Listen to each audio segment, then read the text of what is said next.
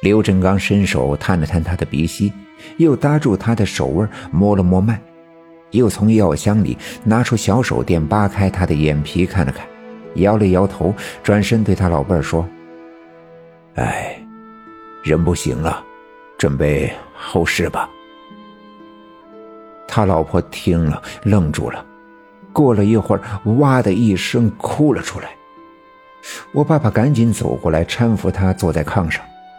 他哽咽着，边哭边说：“你这该死的老头子呀，坑了我一辈子了。”我爸爸赶紧劝慰：“这人死不能复生，活着的人好好活着，才能让死去的亲人安心的闭眼。”劝了好一会儿，李华山的老伴儿哭累了，终于止住悲声。其实我爸爸和刘振刚一直很纳闷。为什么李华山已经穿好了寿衣，见他老伴儿的情绪稍有稳定，便问他事情的前后。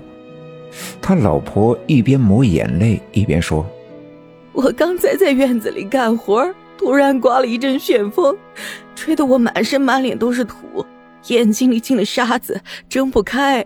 我就想着回屋子里洗把脸，可刚洗了两把，勉强睁开了眼睛，我就觉得屋子里不对劲儿。”抬头一看呐，我们家老头子 穿着寿衣躺在炕上，这个把我吓坏了，我就赶紧过去招呼他，才发现他已经没气儿了。我当时都懵了，刚想起来，刚才好像看见你来西院了，就赶紧跑出来喊你救命，可可可还是没有赶趟儿啊。就在李华山他老伴哭诉的时候，我爸爸在李华山尸体的旁边发现了一个玻璃瓶，还剩了一半卤水。看来，李华山跟他的儿子小军一样，是喝了卤水自杀了。看着李华山安静地躺在炕上，我爸爸和刘振刚不禁感叹：小军死后的每一天，受了刺激的李华山无不在失去儿子的悲痛中度过。他一辈子脾气倔强，或许只有在小军死后才会深深的自责。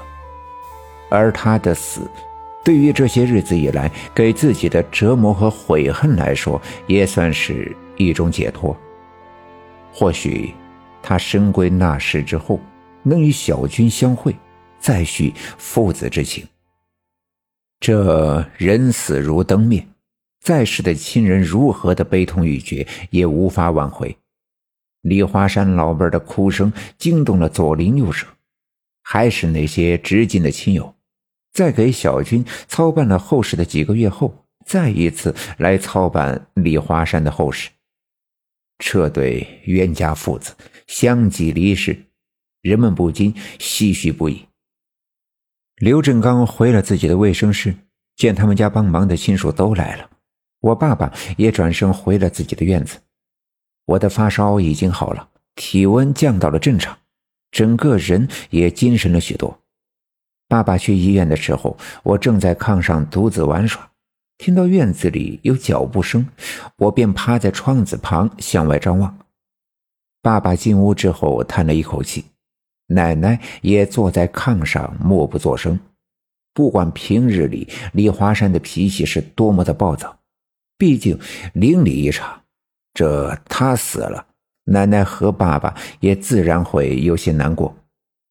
奶奶想起了还有我说的那些话，便把我拉到身边问道：“大勇啊，你刚才看到那两个人，之前看到过没有啊？”我皱起眉头想了想，回答道：“之前没见过他们。”那看清楚他们长什么样子了吗？奶奶又问道。看清了，就是长得特别的奇怪，又特别的丑。他们还看见了我，冲我笑，还冲我招手了。奶奶听我这么一说，吓了一跳，双眉紧皱，脸上的神情紧张。我爸爸见了，赶紧问：“妈，到底咋回事？”奶奶说。我感觉大勇看到的呀，是索命的鬼差。东院的李华山阳寿已尽了，他们是来索魂的。可是，他们冲着大勇招了手，难道是大勇要有劫难？我奶奶说完，皱着眉头陷入沉思。我爸爸听了也十分的紧张，原以为拜了常三太奶的门下，便可以得到三太奶的庇佑，四方煞的死劫便会化解。可没想到今天居然有鬼差向我招手，难道这次劫难就要来临？我奶奶坐在炕上抽了一袋烟，然后在炕烧的红漆木柜里拿出三炷香，转身来到西园子给三太奶烧香祷告。四方煞的魔咒如此的邪乎，到底是什么东西一定要破解这镇压妖魔的咒语？如果这咒语真的被破解，那会带来什么样的后果？其实这股邪恶的力量一直存在，尽管这只是大年初六，刘家镇的人们大多还沉浸在过年的喜悦当中，可只有身在其中的人们才能感受到危险的降临。人的一生，正如我们在荒芜的山林里走了一条陌生的道路。平坦也好，坎坷也罢，永远不知道路的前方有什么，更不知道什么时候便会走到这条路的尽头。本集已经播讲完毕，感谢您的收听。欲知后事如何，且听下回分解。